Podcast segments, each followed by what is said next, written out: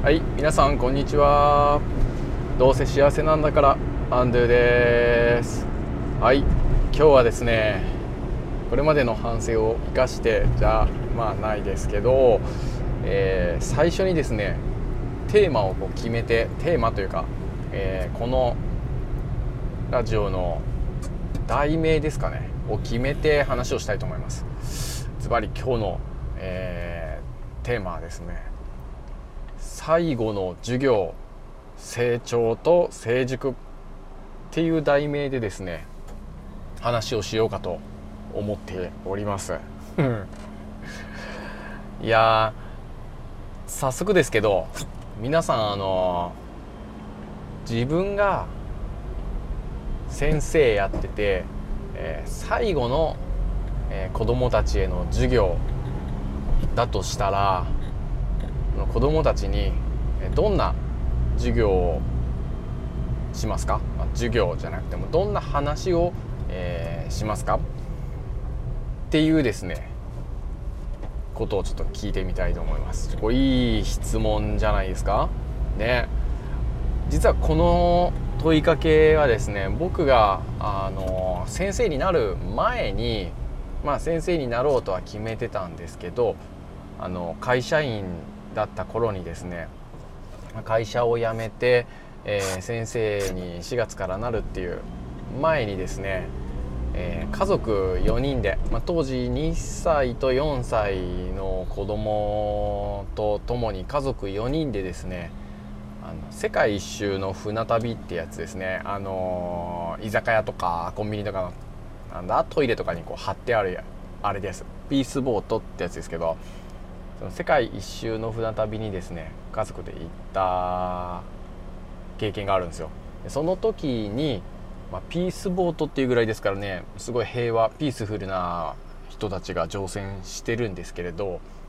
環境活動家さんだったり、まあ、平和活動だったりですね、まあ、漏れなく、まあ、教育の、まあ、プロフェッショナルというか教育の関係、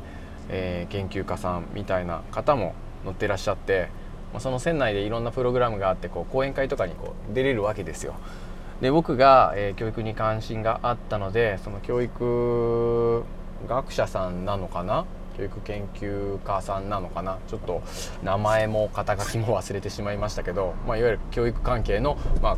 えー、講演みたいなものに出てですね問われた問いなんですよ。もうすごくえー、印象的だったので覚えてますよね、まあ、そこでちょっと僕が何て答えたかは、まあ、正直覚えてないあのその時のノートっていうか日記を見ないと思い出せないんですけどうんまあみんな参加者さんはですね、まあ、すごい素敵な多分答えをしてて、ね、もうみんなのままでいいんだよとかねえー受け取るよりまず与えようとかねだったかなまあ心を大切にねとか、まあ、そういうことを話すかなみたいなことをですねもう皆さんこう回答としておっしゃってたわけですよ。でそこでねその問いを出した、えー、方の続きのこう話がですよ。ねやっぱり皆さん、ね、先生で普段は国語や算数とかね、サイエンスとか、えー、物理とかなんだろうな、まあ、社会とか何でもいいですけどそういう教科を教えている、まあ、もちろんねあの美術的な、えー、教科だったり体育だったりもいるとは思うんですけどそういったものを教えているんだけれども全員、えー、その教科の授業をしたいって言った方はいませんでしたねっておっしゃったんですよ。なるほどねと思って。確かに、えー、冒頭最初に皆さんにもこの今録音で問いかけたんですけどどうだったですかね、まあどまあ、道徳っちゃ道徳なんですけど、まあ、そういう生き方とか在り方とか、まあ、そんな話を、えー、最後はね子どもたちに最後の授業っていう風になるとみんなしたいんじゃないかなと思うんですよね。まあ、そんなことをね思い出しましたそれでですね先日こうこのヒマラヤヒマラヤラジオでですね、まあ、あるチャンネルの、えー、話を聞いていてですねこれまた印象に残ったのがあるのでちょっとここでシェアしたいんですけどそれがね最初題で言ったその成長と成熟って話なんですけど皆さん成長成長ってですねみんな子供たちを成長させたい、まあ、させたいっていう言い方僕はまああんま好きじゃないんですけど子供の成長をねサポートしたいというか応援したいと皆さん思いますよね。僕ももちろん思うし、えーと、それが仕事だとも思っています。でこの成長っていうのはまあ、体が大きくなるだったりもうできないことができるようになるとかね、あの算数の計算ができるとかもそれも成長だし速く走れるようになるとか、まあえー、ウイルスに負けない体を作るとかねいろいろな成長があると思うんですけど成長と成熟の違いって何だと思いますかっていう話だったんですよ。で成長って今言ったように、えー、まあ物理的に体が大きく成長するとか、まあ、そういったものもあるんですけどできないことができるようになるとかもないものがあるようになるこれが成長だっていう定義をすることができると。あなるほどね。そういうふうに言われれば確かに、えー、それが成長えー、できないことができるようになったっていうような子どもたちの表情や喜びっていうのを、えー、僕たち目の当たりにすると僕たちも嬉しいですよね。確かに成長はいいですよねって思ったんですけど成熟ってじゃあ何だと思いますか？僕あの日本語弱いんでなんだろうりんごとかの成長と成熟をこうイメージついつい最初しちゃったんですけどうん成長した後に成熟するのかなって、まあ、成長しきった後にこう何て言うのかな熟してくるのかなみたいな感じで思ったんですけどそのラジオで言ってた成熟の定義っていうのがですねこれも僕本当に心に残っててできないことができるようになるのが成熟、まあ、ないものがあるようになるのが成熟ってあ成長って言いましたよね。ごめんなさい。大事なところで間違えましたけど成長ですね。で成熟は